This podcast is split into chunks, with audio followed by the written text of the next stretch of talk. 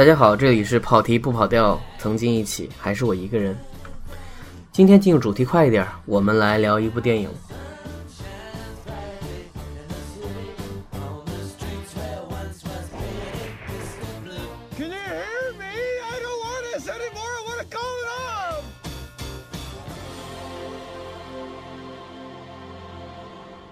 我们今天不聊电影，来聊一下关于。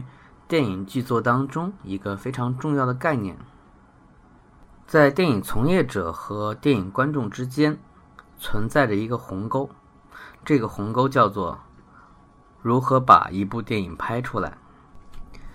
我们永远都会面临一个问题，叫做你如何去吸引人。当然，吸引这件事情又分为两个点。对一部没有创作出来的电影来说，你是需要去吸引投资人。但我们这里投资人是泛指啊，也可能是制片人，也可能是一个电影公司的某一个项目职位的经理，也可能是一个演员。简单说，是支持一个作家把自己的构想变成一个剧本的第一步的那个人。但同时，我们也知道，即便一部电影拍出来，如何通过各种原因让观众或者潜在观众去对它产生兴趣。这其实也要做一件事情。那么前者我们可能会讲的是一个创意，一个所谓 idea，而后者我们可能是归纳，但同时也确实会把一部电影当中最关键和最好看的东西给观众看。这两者有时候看起来是一样的，但事实上很不同。在《救猫咪》当中呢，它的前言其实是用一种方式打比喻。就是说，假如你想对你的朋友去描述一部电影，你如何快速的能够让他们对你推荐这部作品产生兴趣？那么你需要用一句话去描述你这部电影。所以他认为这句话很重要。这个是就猫咪开头开宗明义的一个呃政治思维方式吧。我认为他有他自己的这个立足点，但是呢，他很可能会把你带偏到另外一个意思啊，就是说。我是不是要把一个电影当中所谓最好看的部分讲给别人听？但这个最好看它意味着什么？我们知道，其实对于任何观众来说，一部他完全不知道的电影，他可能会因为什么原因去看呢？有可能这几个可能，比如说，呃，海报好看，有明星，是所谓的 IP。虽然我相当不想提这个词，就是它可能是。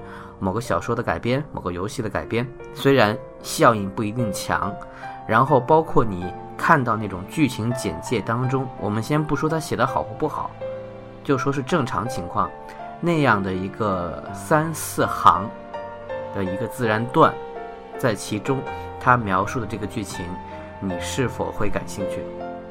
但是如果我们以这样的要求去回推到，在一个故事你还没有特别想清楚的时候。你想对老板去推销的时候，我们说什么呢？那么在这里我引入一个概念，当然标题可能你们看到了，就是钩子。钩子是什么呢？我现在基于一本书，是美国的艾里克斯·爱泼斯坦所写的《Crafty Screenwriting》，被翻译作什么编剧的策略。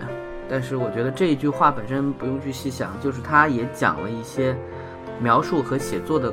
过程，但是在开头，他花了很长的篇幅来讲什么是钩子。那什么是钩子呢？他是这么定义的，就是一部电影的概念，不是随便的一个概念，而是说能引出故事的一个崭新的想法。这个想法会让影视业的人马上愿意读你的剧本，让观众渴望看到你的电影。下面是一些精彩的钩子，他举了一些例子啊。接下来我们能看到。呃，一些我们所熟知的电影，他他用他的方式，用一些语言来归纳了这个故事到底在讲什么。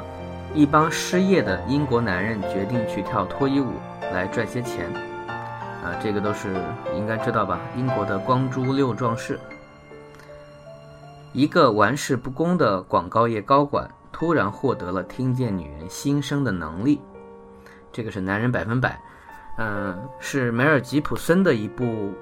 类似于低成本高回报的爱情喜剧吧，然后他在前些年刘德华拍了一部叫《我知女人心》，呃，我觉得是很失败的翻拍。接下来他可能马上有一个女版会出现，也就是说，你看，大家会拿着一个创意进行不断的组合，然后一个怪异的天才发现了一个号码，该号码可能是上帝的名字。这个片子没那么出名，它是达伦·阿伦洛夫斯基，就是《黑天鹅》那个导演的处女作，叫《死亡密码》或者叫《派》，就是那个三点一四一五九的那个派。三个拍电影的年轻人到森林里去拍一部关于知名女巫的纪录片，后来他们消失了，只留下我们现在看到录像带。这个是女巫布莱尔。一个男人发现自己被他的克隆人顶替了。如果只说这一句，你能想到什么？因为克隆题材最近比较火啊，但是，呃，这个片子是克隆那个话题当中曾经，比如说比较早突然。冒出来的一部电影，但它并不是很成功。它是阿诺的《第六日》，它核心其实还是一部，呃，带着鬼畜的动作片儿，但它使用了克隆这个概念。一个木偶剧院的演员发现了一条通往演员约翰马尔科维奇大脑的通道。对，这就是成为约翰马尔科维奇。这是一个相当强设定的一个钩子。你听到这个创意的时候，你其实会。包括前面一些，你会冒出很多疑问，说，那他们是怎么做到的？做到之后会发生什么事儿？如果你会产生这样的疑问的话，那么其实这个钩子就成功了。它后面是否做得好，其实不一定会有。也就是说，并不是一个有钩子的电影一定会成功，但通常我们能看见很多出色的电影，甚至是在推广阶段能得到一些比较好的回馈的电影，可能必须得有钩子。OK，在怎么？想出一个好钩子之前，我们先挪开一下。这个作者在这个过程当中，他也马上提醒你说，一部成功的电影有时候是可以不要钩子的，只要它有所谓的稳赚因素。就像是我刚才说到，观众如果看到这部电影的一些元素，比如明星或者导演，他就一定会去看的话，那么有的时候他其实没有那么关心这个。钩子本身，他看一下题材，还可能会决定买票了。比如说，他会提到一个制片人拿到百老汇热门剧《贝隆夫人》艾维塔的电影版权，这是一个关于阿根廷独裁者胡安·贝隆的寡妇夺权的故事，这是一个好钩子吗？不知道。但是安德鲁·韦伯的卖座音乐剧可能是一个稳赚因素。又比如说，一个制片人读到一本。以一位脑子有点迟钝的南方人为主角的小说，讲述了他在我们共同经历的二十年当中所遭遇的大起大落。制片人雇了编剧改编成剧本，汤姆汉克斯决定演出这部电影。汤姆汉克斯之前的电影加起来一共赚了十亿，所以这种项目就投吧。啊，这个是《阿甘正传》。所以我觉得这个作者在这里举一些反例的原因，是为了让他后面的那个阐释能说得更清楚，因为没有绝对的道理。他要说钩子的用处，就必须先要讲，你必须承认其他的赚钱因素的存在必要。当然，如果对于一个只是一个独立编剧的话，那这些东西跟你没有任何关系。你不是汤姆汉克斯的朋友，你不能保证谁来拍这个东西，你也并不是一个畅销小说的作者，那么你怎么去做这些事情呢？你做不到，所以你才更需要在推销你的剧本时需要一个钩子。那些看起来。特别正常且路径特别容易被预测到的故事，可能一开始你就别去做了。我在这里说的是什么呢？比如说，呃，我们会看到很多励志片，励志片的这个过程其实讲的是一个人通过各种艰难险阻，然后他克服了自己碰到的困难，比如获得了某个体育比赛的冠军。如果仅仅你是跟人描述出这样的信息的话，我觉得没有人会投的。尽管你的剧本当中很可能并不是完全写的这些事儿，那么你要把这些东西提炼出来，跟人重新描述才行。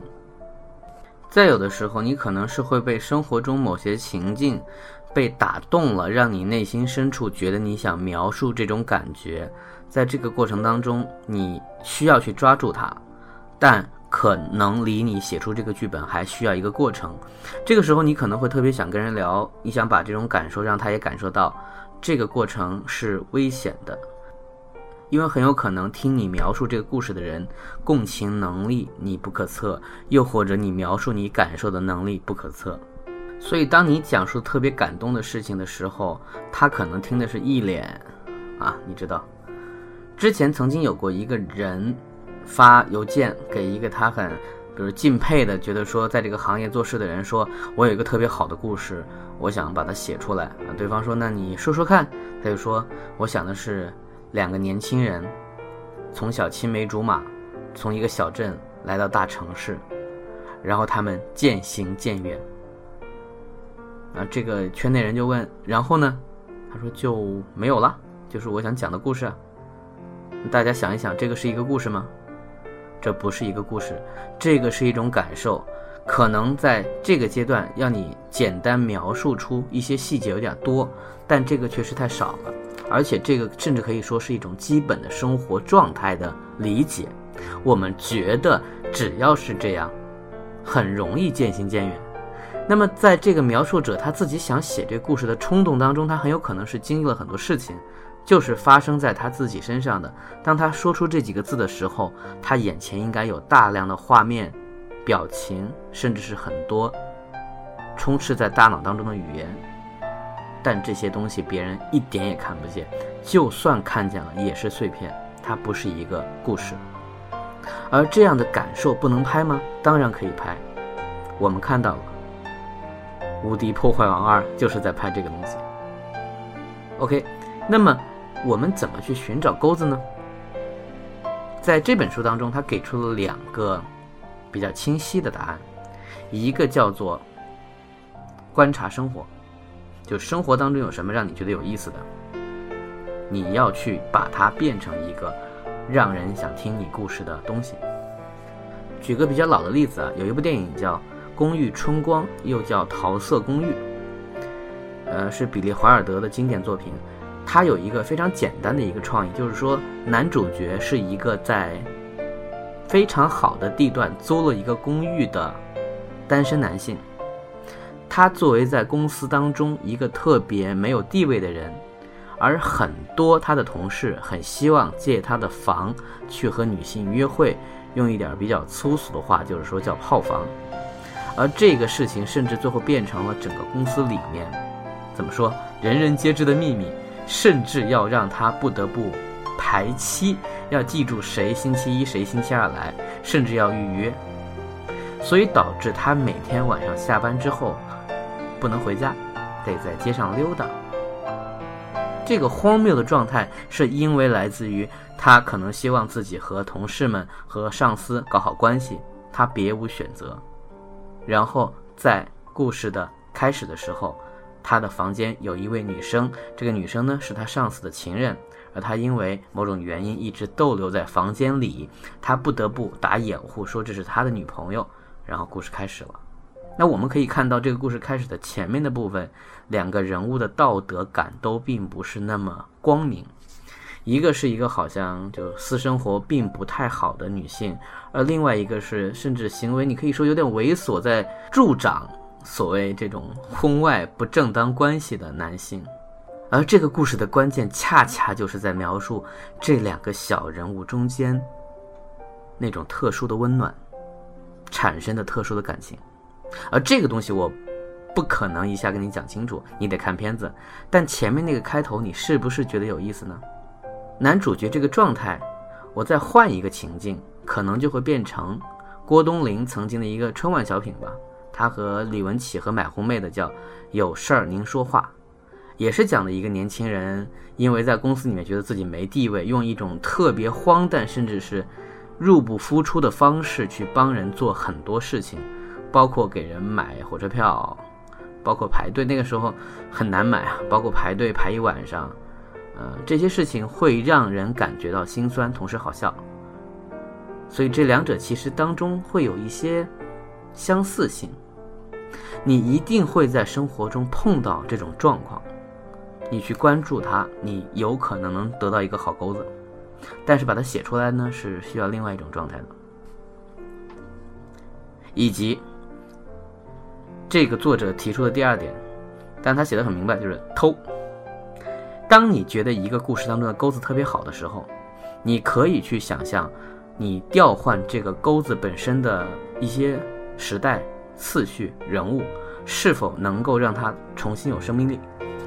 他举了一些例子，比如他说《独领风骚》这部电影，这是一个九十年代末期吧，还是零零年，是那个由希尔斯通所主演的一个故事，讲的是一个比弗利的校花想要给一个新来的女孩做一些打扮，她人真的非常的好，把这个女孩变得更美，更能够融入到这种所谓这种名校生活，但却造成了这个女孩一定迷失。最后他发现，可能需要成长的是他自己。这个故事直接就是简·奥斯汀的《艾玛》，然后包括红磨坊，你能直接看出来他和茶花女的关系。而茶花女我们都知道是小仲马可能真实的生活，然后这个故事还被写成了歌剧，有很多很多不同的版本。然后再比如说《罗密欧和朱丽叶》，这个是莎士比亚的话剧，这个故事后来被搬上电影，变成了西区故事。这是一部经典的歌舞片，没有人会因为它的故事是来自于这个经典文本而觉得它有什么不好，相反是在上面加了很多别的东西。然而在西区，它把它变成了白人黑帮和波多黎各黑帮的那种所谓的冲突。再然后，李连杰演过一部电影叫《致命罗密欧》，这部电影一般，但是这个故事依然是来自于说关于。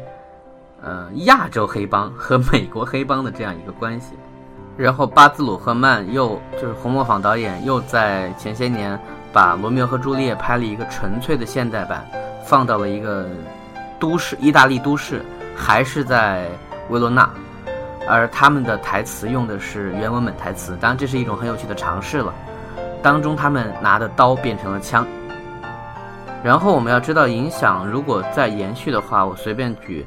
在中国，霍建起拍过一部电影叫《情人节》，它虽然是来自于安顿的《绝对隐私》当中的一个故事，但它所讲述的是，呃，因为在文革期间导致一家导致另外一家的父亲死亡，而让这两家变为世仇，而他们的两家的小孩在长大之后的相爱会被两家严重的阻止，他们都只是普通人了，可是面对这样的痛苦，他们。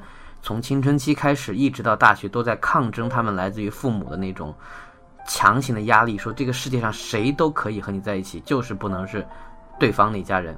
那么这个故事，包括被采访者直接说，我们那个时候会找所有的关于罗密欧朱丽叶的小说、电影、呃芭蕾舞等等，只要是相关的演出有的，我们都去看。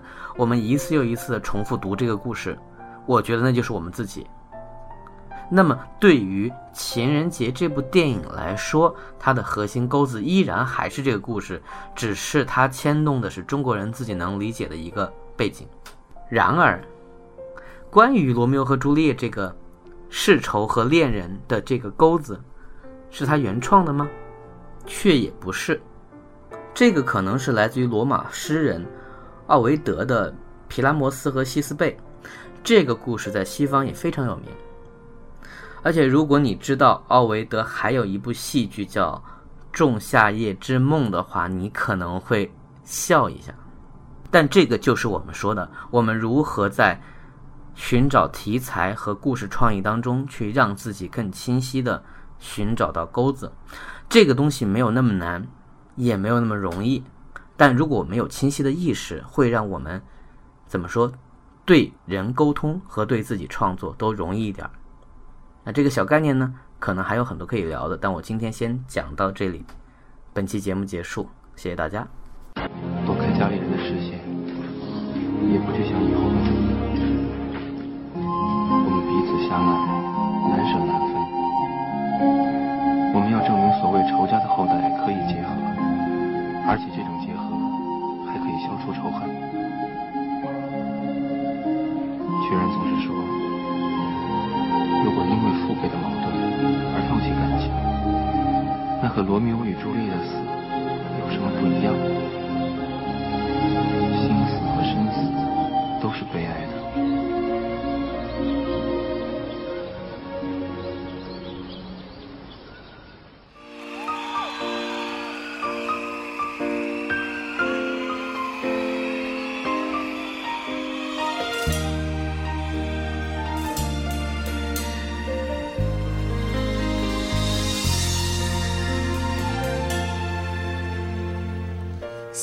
青春小情人，眼睛多么闪又亮，像晴天留住夏天。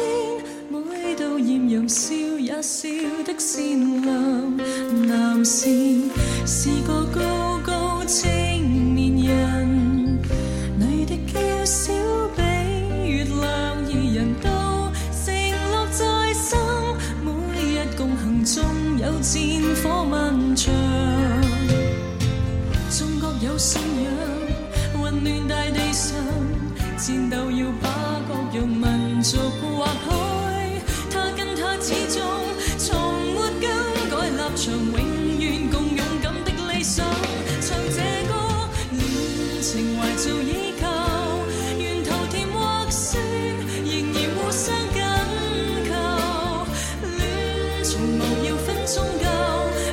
无民族争拗，常宁愿一生至死都与你恋，情怀做依